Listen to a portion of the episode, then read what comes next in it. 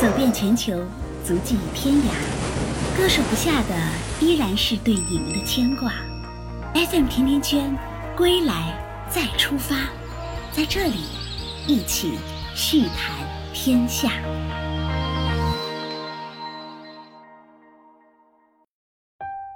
大家好，我是甜甜圈，在二零二零年十二月的最后一个周末里，为大家带来问候。英国的疫情突然拉响了警报，让全世界都跟着紧张起来了。很多国家也都采取了措施，保持着与英国的距离。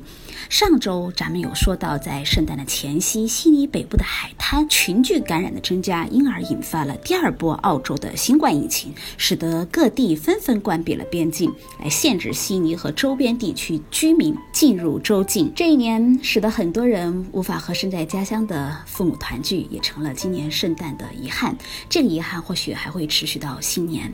新冠疫情也引发了澳大利亚在过去几十年来最大的经济衰退，所以人们不仅要承受着疫情带来的健康风险，同时还有萧条引起的经济负担。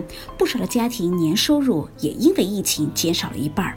除了英国，在北半球的加拿大、意大利和荷兰等一些国家也已经发现了新冠新变体的病毒。科学家们还说啊，这个新变体的病毒的传播能力要比原始的病毒高百分之四十到百分之七十。由于英国出现了变异的新冠病毒，使得德国、印度、法国、意大利和芬兰等很多的国家都颁布了近期禁止来自英国航班入境的类似的禁令。加拿大呢，也在上周啊，将禁止英国航班入境的禁令延长到了明年的一月六号。所以这一期节目，我会和居住在南北半球的，分别来自于。澳洲的 Leo 和加拿大的小燕来聊一聊2020年疫情当中的圣诞。小燕，Leo 给大家问好。大家好，我是小燕，我在加拿大多伦多向各位问好。我在多伦多大约生活了八年，现在是一名自由撰稿人。2020年马上结束了，新年即将到来，Leo 在悉尼向大家问好。嗯，二位好。这一场全球大流行的疫情，使得这个二零二零年的圣诞很不一样。过去圣诞的聚会意味着庆祝和美食，但是今年在很多国家来说，圣诞的聚会对于民众而言真的是一件很奢侈的事情。大家不得不取消已经安排好的行程，宅在家里过节，连 Boxing Day 也都是去网上购物啊，非常的不一样。所以我也想请二位来分享一下你们的感受。嗯，进入十二月啊，随着就各个私校和公校的学生开始放假，那么圣诞新年的气氛越来越浓。嗯，走在街上的话呢，到处都是人流。呃，如果不是因为很多人戴着口罩啊，根本就不像是在疫情威胁之下。所以，其实，在很早以前，我们也计划了去悉尼西边蓝山脚下的一个国家公园露营。呃我们家小朋友十二月十五号放假了，放假之后呢，呃，几个约着出去露营的朋友就开始准备露营的物资和装备了。但十二月十九号那天，呃，新州的州长宣布，从当天下午的五点一直到下一周周三的午夜，呃，悉尼北部海滩区域将被封锁。呃，因为在截止十八号，就周五的晚上八点的。二十四小时内啊，呃，当地发现了二十三个确诊病例，嗯，所以这个没有办法，就又开始了新一轮的 lockdown。就我们最初计划露营的营地，就在北部海滩区域里面的一个国家公园内。呃，后来就是因为在预定的时候，呃，太满了，没有位置了，所以我们才改到了在南山脚下的那个营地。现在看来真的是塞翁失马，焉知非福啊！嗯，但是因为州长还要求，就是说悉尼其他地区的人们避免非必要的出行，所以我们的露营计划其实也是岌岌可危的。呃，但是到了二十三号，我们露营出发前。就给国家公园又打电话确认，得知啊营地已经关闭了，就没办法了。所以我们的露营计划，计划已久的一次出行又泡汤了。悉尼是由于北部海滩这个突然的情况的变化，让大家对于圣诞有点措手不及啊。那我们来问问小燕，加拿大的情况怎么样？今年圣诞吧，我觉得三个关键词：变化、创新、管控。说到变化，当然是因为疫情的影响，许多活动就从线下转到了线上。例如，有一百多年历史的原版圣诞老人游行这个活动，这个活动呢是一九零五年就开始的，一百多年来从来没有中断过。今年已经是第一百一十六届了。过去大家呢是穿着节日的盛装在路边看游行的车队，那么今年呢，大家就坐在家里电视机前看事先录好的节目。那么电视新闻里呢，我还看到圣诞老人给多伦多市长打来视频电话的新闻，圣诞老人就表达了他对这个百年传承节日的怀念。除了变化，创新也非常之多，比如各地都有的这种汽车灯光秀，从前没有这个，现在大家呢坐在车上开车观赏各种灯光展，这样呢既有节日氛围，又能够完美的保持社交距离，受到了人们的欢迎。那么管控呢是无所不在的啊。说到商业氛围呢，因为有封锁等管控措施，一些中小商店呢是被迫停业了。像 Costco 啊、沃尔玛这些正常营业的大商场，在进店的人流上，它也有着严格的管控。我这两天刚刚去了一趟 Costco，那么大家戴着口罩，保持社交距离。除此之外呢，没有特别明显的不同。停车场上车停得满满的。货架上商品也是琳琅满目。我结账离开的时候呢，店外就排起了长龙。啊，因为在进店的人数上，它有严格的管控。不管怎么说吧，圣诞是一年中最大的节日，人们还是买买买，线下线上都有啊。像黑五的一些紧俏货品呢，还出现了卖断货的情况。节日的仪式感呢，也是渗透在方方面面的。像今年的圣诞树销量就比去年还要多。市中心最大的 shopping mall Eden Center 和往年一样呢，也举行了盛大的圣诞树挂灯仪式。我也给自己家的圣诞树准备了新的挂饰。嗯，大家的热情对于圣诞这个大日子都是一如往年的啊，只是现实让大家又把一些狂热情感都得压抑着。那疫情突然这么反复，呃，这一次的疫情反复也是比较突然的。所以大家在十九号的时候都还没有想到州长会突然宣布封锁北部海滩区域。呃，另外就是由于担心北部海滩区域的这个疫情蔓延，所以嗯，政府针对整个大悉尼地区又出台了多项的这种限制措施，比如说家庭聚会只能十名访客，呃，除了家庭住宅以外。嗯，这种餐饮和礼拜的营业场所等等，都内室内的啊，都重新实行呃十平米限一人的这种规定。嗯，等等，还有其他很多的这种限制措施。基本上除了呃 lockdown 以外，呃，基本上又回到了四月份、三四月份那种呃比较严格的这种控制的情况。现在说的话呢，就是呃。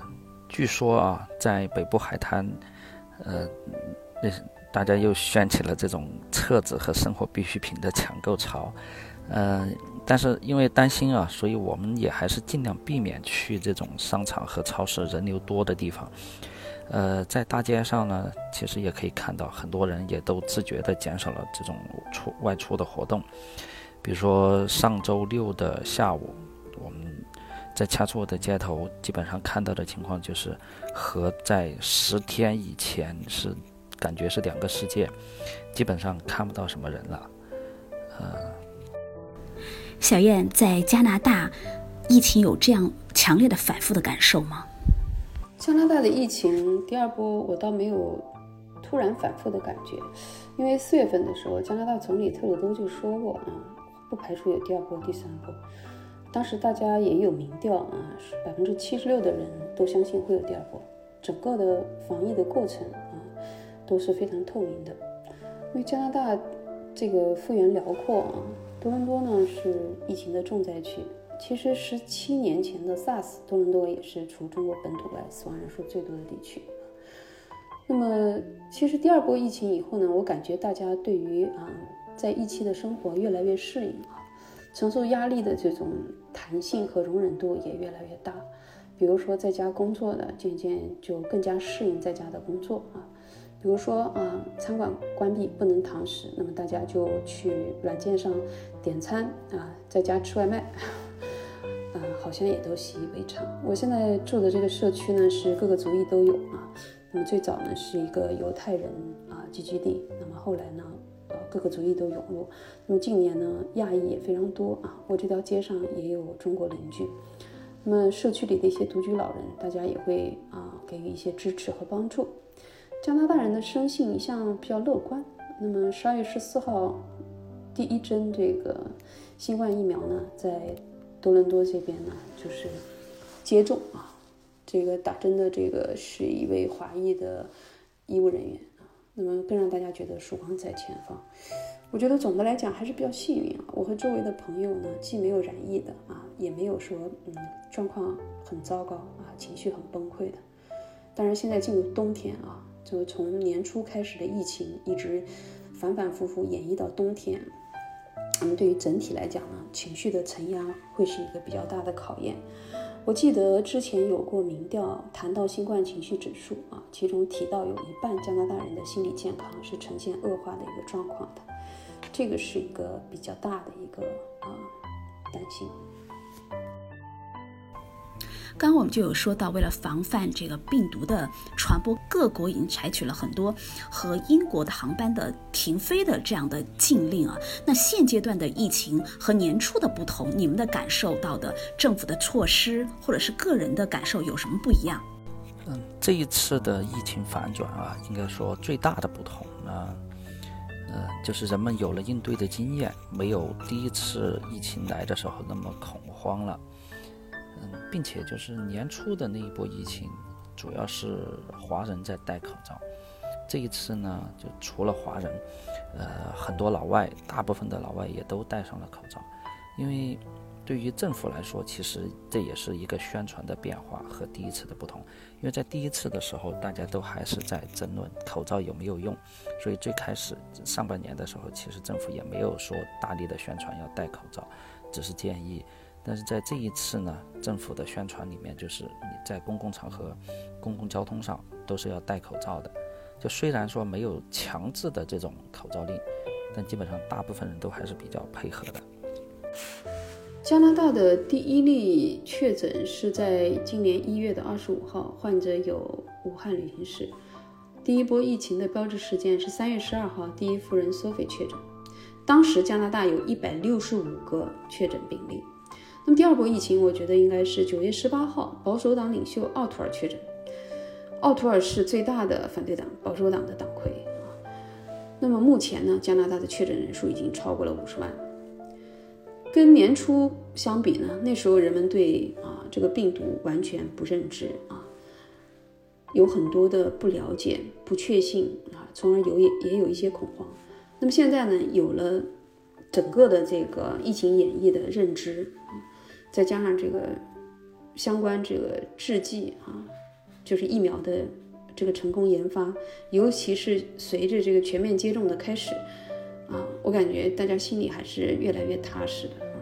虽然对疫情这个仍然在持续啊，多少有一些不耐烦啊。那么在这个过程中一直没有改变的，我感觉是人与人之间的这种关爱和善良。我有过去医院。啊，分诊台的经历啊，在这次疫情中，我在分诊处待了十五分钟，感触非常深。我还把这个感触写成了一篇文章啊。感受到陌生人之间的信任和善良，还是让人心里感觉到人间值得。那么孩子因为上网课吧，我感觉网课也有非常大的提升和进步。像第二波疫情下的网课呢，已经进行了这个每天五个小时的实时视频网课啊。这个工程浩大，是不同学校的孩子啊在一起。这个不管是学校的管理啊、课件的实施啊、师资的调配啊等等啊，对于教育系统和整个的安省政府提出了很大的挑战。但是我作为家长，我还是满意的。那么第二波疫情中呢，这个啊，政府策略上我觉得还是会有一些变化啊。第一波的时候是全面的救援。加拿大出台了非常多的救援措施，比如说 CERB 啊，紧急救助啊，力度非常大啊。对于失业的人群，对于中小企业主、孩子、老人等等，都有分别不同的针对性的救援啊。那么当时对于中小企业的薪资补助啊，政府甚至可以补贴到百分之七十五啊。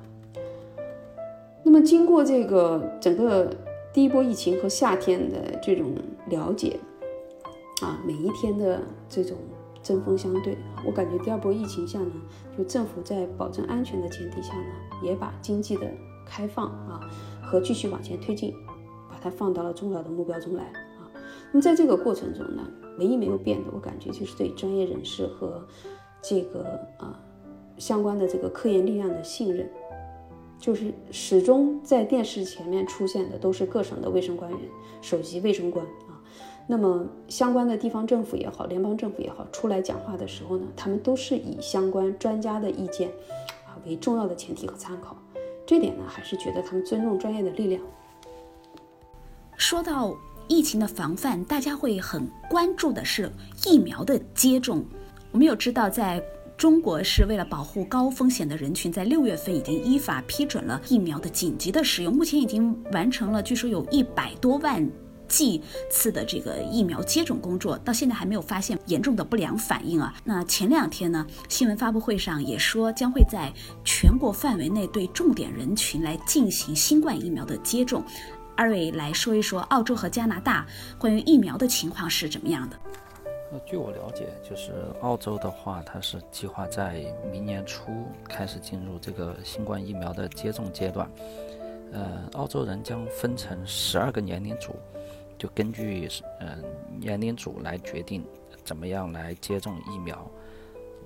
优先接种疫苗的呢是这种呃前线的医护人员，然后是七十岁以上的人士，以及六十五至六十九岁的人士。剩下的这些呢，将会按照每五年递减的这种年龄组，注射疫苗的优先程度降低。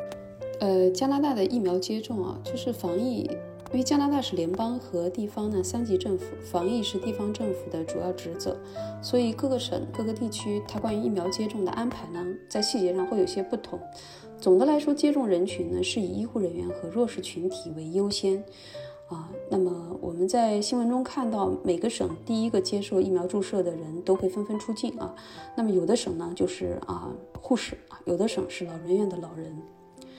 呃，像我们普通的民众啊，既非这种弱势群体啊，也不属于这个优先序列的呢，那应该要到明年才能够接种。那么关于排期呢，嗯，其实加拿大之前公布的全国疫苗接种计划呢，看起来整个时间表是提前了的啊。呃，从政府在全世界各地订购的疫苗来看呢，它是可以保证获得两亿多剂的啊疫苗，那么还可以再选择购买啊另外的两亿，也就是说有四亿剂疫苗。按照加拿大的人口算呢，人均可以获得十剂疫苗，这肯定是远远超出需要了。嗯，像总理特鲁多他也还没有到接种。的时间，那么他当时是在接受采访的时候，他是说呢，如果到了他的呃接种的时间，他不介意在镜头前面公开接种。所以啊，从排期案来讲呢，我相信啊，我们普通人可能要到明年的第二个季度或者以后，我会根据情况来看是否接种啊，因为我感觉嗯，我现在这个在风险中暴露的机会不大。啊，那么如果需要我种接种的话呢，我也毫不犹豫啊。我对加拿大的专家和这个相应的出来这个镜头面前公开接种的政要还是有一定的信任和信心。六，嗯，谢谢二位啊。那从三月份开始，有不少海外的华人回国的机票都是一票难求的，而且这个费用成本相当的高。最近有隔离的时间段也从了这个。十四天增加到二十一天了，你们身边的朋友回国的情况是什么样的？关于他们的，比如说机票的购买难易程度，还有乘车的限制条件怎么样？或者说选择回国的身边的朋友多不多？目前回国的航班还是一票难求，就近两个月以内呢，机票的这种经济舱单程基本上都要三千到五千澳币，商务舱的话就更贵了。呃，现在回国不像以前那么方便了。以前是几百澳币就能买到往返的机票，说走就走。现在的话呢，要过很多关，感觉比西天取经还难。比如说你要回国的话，那么那么就涉及到出境豁免的申请，嗯，双阴性的检测，嗯，购票、入境隔离等等繁琐的手续。基本上很多人呢，除非是有回不可、有非回不可的这种情况，才会考虑回国。关于回国哈，嗯，身边有有这么几个例子吧。那么七月份的时候，有一个朋友他回国，他是持中国护照，呃，那么他是找了一家中小航空公司的航线，具体哪家我就不不便透露了。他说是找了航空公司的高层，最后五万块钱买了一张单程回国的机票。九月底的时候呢，一个朋友回国啊，那么是买的南航官网的机票，价格还行，单程不到一万啊。那么他因为是持有的是境外的护照，所以他原有所有的签证都作废了，呃，费尽千辛万苦办了特殊紧急签证啊。同时，当时要求登机必须持有核酸检测报告，七十二小时内有效的这个报告。他回国以后呢，是在自己的住所啊自觉隔离一周，然后第二周的时候呢，就所在地区要求他到酒店集中隔离。那么十一月八号的时候呢，第三个回国的例子啊，那么当事人是一位留学生，他是持中国护照，他在加航的官网订的机票价格是正常的，一千出头加币啊。当时刚刚出了新的规定，不仅要核酸检测，而且要血清检测报告，而且把时间缩短到了四十八小时，也是手忙脚乱啊，鸡飞狗跳，但是还好有惊无险，最后他也顺利回国了。选择回国的人大多数是留学生吧，啊，因为高校都是在上网课，留学生租住在公寓里面，人群相对也比较密集，有时候可能家里就不是很放心，所以回去的会相对多一些。好，谢谢二位的分享。二零二零年即将结束，祝福所有人远离疾病和痛苦，不再分裂与彷徨，在新年的阳光下做真实而快乐的自己。谢谢各位，再见。嗯，谢谢大家，祝大家新年快乐。再次谢谢小燕和 Leo，也祝福你们一切顺利。二零二零年既让人措手不及，又让人充满着关爱和关怀。新冠改变了人们对生活和节日的很多思考，使得这个圣诞节变得非常的不同。当一切都好起来的时候，我们会发现，再一次的聚会。会感觉特别的亲密和珍惜，在带来着更多的思考的同时，我们也会更加的珍惜现在有的健康的身体，还有人与人之间互动，以及可以随时移动到不同的国家和地区去的自由啊！所以这一切真的会显得特别的不容易。在这里呢，也祝愿所有的朋友们都健康平安。我们明年再见。我是你们的老朋友甜甜圈，欢迎听友们继续给我评论留言或者私信 f m t i a n t i a n q u a n，那期待你的留言，你的一句话也许就会温暖异乡的一群小伙伴。我们下期节目再见。